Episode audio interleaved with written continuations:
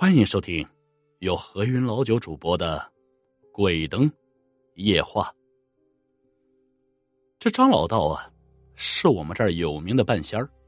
他是瞎子呀，他瞎了也是有原因的。这附近有人遇到什么不顺，找他基本都可以解决。可惜啊，他已经西归。听我父母讲，我知道他有这么几件事儿。我们这儿之前有件怪事，每到暑假，总会有孩子溺水而亡。这无论家长怎么管着孩子，就算是锁起来，还是有孩子翻出去游泳，然后就有人出事。当时我去我同学家玩，一进去，他家只见他奶奶在哭。这后来询问得知，我同学的堂哥和四个孩子游泳，三个都出事了。他堂哥便是其中之一。说到他堂哥，我们就疑惑他的死因了，因为他堂哥从小就学习游泳，到普通的水库游泳，这怎么会淹死呢？后来大伙都觉得有蹊跷，便去找张老道。他去水库看了一眼，便说：“呀，这个水库的位置不好啊，呃，你看东边是三个土丘，这叫做鬼上香。”这水边清澈，而水库中央却很深，而且不清澈，这叫做阴阳两隔。不出意外，这水库肯定死过人，而且还很凄惨呀。后来询问得知，这水库确实死过一个妇女，这妇女是很久之前的事了。那妇女的丈夫出轨了，与丈夫争吵中得到了丈夫的家暴。这也就算了呀，这丈夫还把小三儿带回家，故意刺激她。这么一来，妇女轻生，便葬在了水库中。后来警察介入，也只是以自杀而结尾。丈夫也不过是罚了点钱。这张老道知道后啊，便往水里散了些米，这大声说道：“冤有头，债有主，希望你好自为之。”明日为你超度，只好歹就此走去，不然我便与你斗。而这时水里频繁冒泡，如鱼在吐气冒泡般。这第二天，老道便准备了桃木剑、香灰炉、黄符与糯米。只见他点燃符咒，这口中念念有词，撒了糯米，散下去一会儿时间，却没什么动静。一会儿刮起风来，福被刮灭。老道这时大吼一声：“啊，还不愿意走！”这便拿来黑狗血散到水中，后来又放入一个八角铃铛，然后这桃木剑往水中搅了几下，又念了几句，便坐下打禅。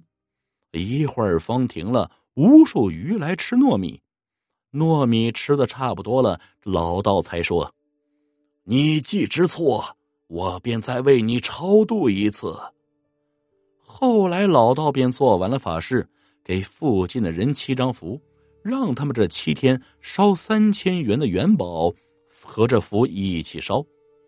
据说那些村民烧的时候，还听到女鬼哭着说：“呀，我不甘心。”还有一件事啊，呃，这这件事啊，不知道什么时候了。那时候很多人表示看到鬼了，说晚上回家的时候总是看到一个没有头的东西在路上走动，如刑天一般。后来有人请张老道，这张老道听完后掐指一算，是不是经常在斗田那一带？晚上九点以后，众人说是啊，这老道就说：“ 呵呵，这就对了，那东西叫黑段子。”是古代被砍死、冤死的鬼魂。那斗田我早就看出有点阴气，但我只是以为一点风水不好，毕竟旁边就是死湖，没想到是这东西。说罢，就让家人准备好东西，自己去了。他到了斗田边，在四个方角插上一支香，又系上了红线后，边和众人说。晚上九点后都关上门，别出来，管好自己的狗。晚上九点，大家都按这样做了。直到九点，全村的狗都在狂叫，叫到了夜里两三点才停。这第二天一大早，就看到红线断了两根，还有一把断的桃木剑。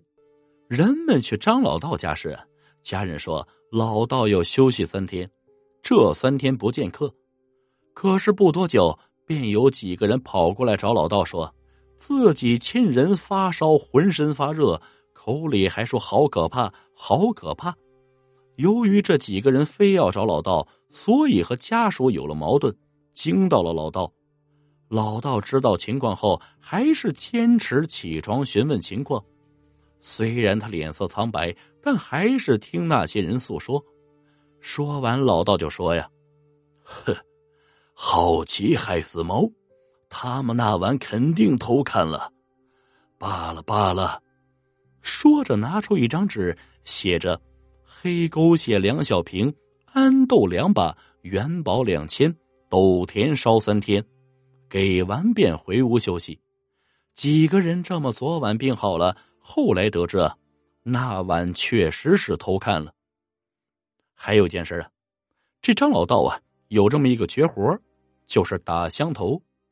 一些人在亲人死后，想知道亲人过得如何，便找张老道打香头，就是让老道找鬼上身，与他们对话，但是不能哄吵，否则会让鬼吓走。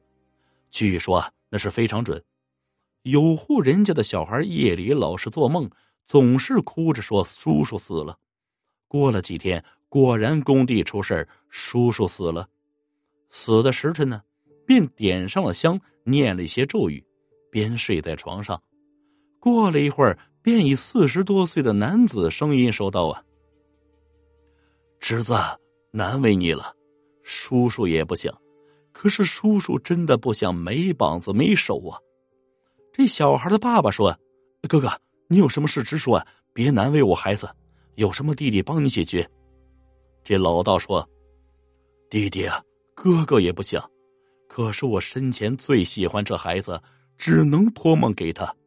哥哥死的惨，膀子手都没收齐，你帮哥哥把手和膀子找来，在我坟前烧了就行啊。可是弟弟不知道在哪儿能找到。”在我死的几里地那里，你找找吧。三天后烧给我，不然哥哥还得托梦啊。我走了。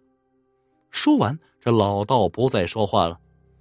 这够了一会儿，起床伸了个懒腰。那家人果然在几里地发现了残肢，找了殡仪馆的人，才把那残肢烧给了死人。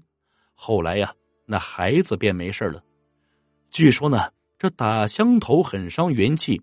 所以啊，老道一个星期才打两次。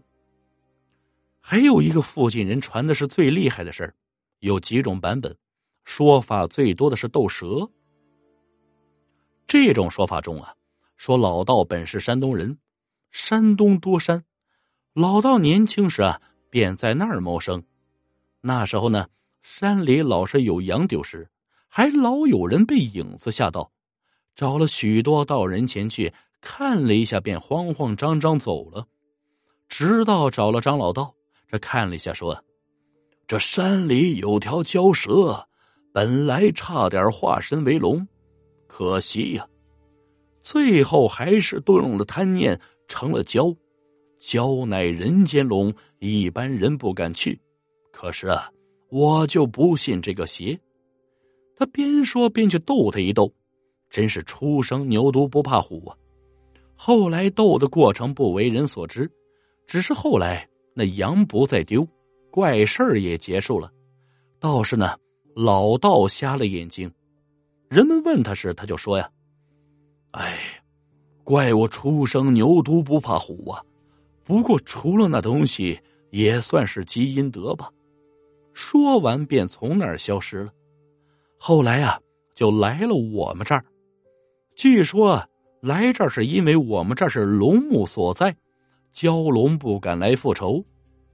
这老道已经去世一年多了，这些故事不知道是真是假，但还是希望他这种好人在阴间过好。